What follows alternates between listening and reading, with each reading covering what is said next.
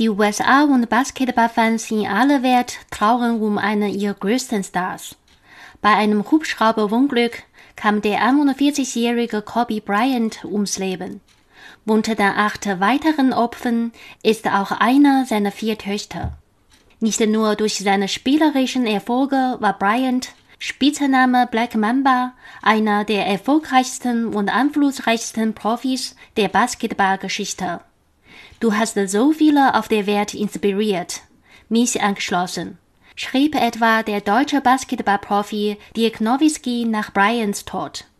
Die offizielle Feingemeinde von J. Cho. In der Zukunft wird es vielleicht noch weitere Kobis und J. Chos geben. Trotzdem haben wir nur diese eine Jugendzeit geteilt. Schauspieler Li Yifeng, ich habe dich endlich getroffen.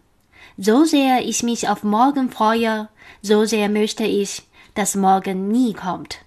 Sänger wie bei Pan. Bei dem Gedanken, dass morgen Kobis letztes Spiel sein soll, bekomme ich feuchte Augen. 20 Jahre. Ich habe mich daran gewöhnt, dass er da ist.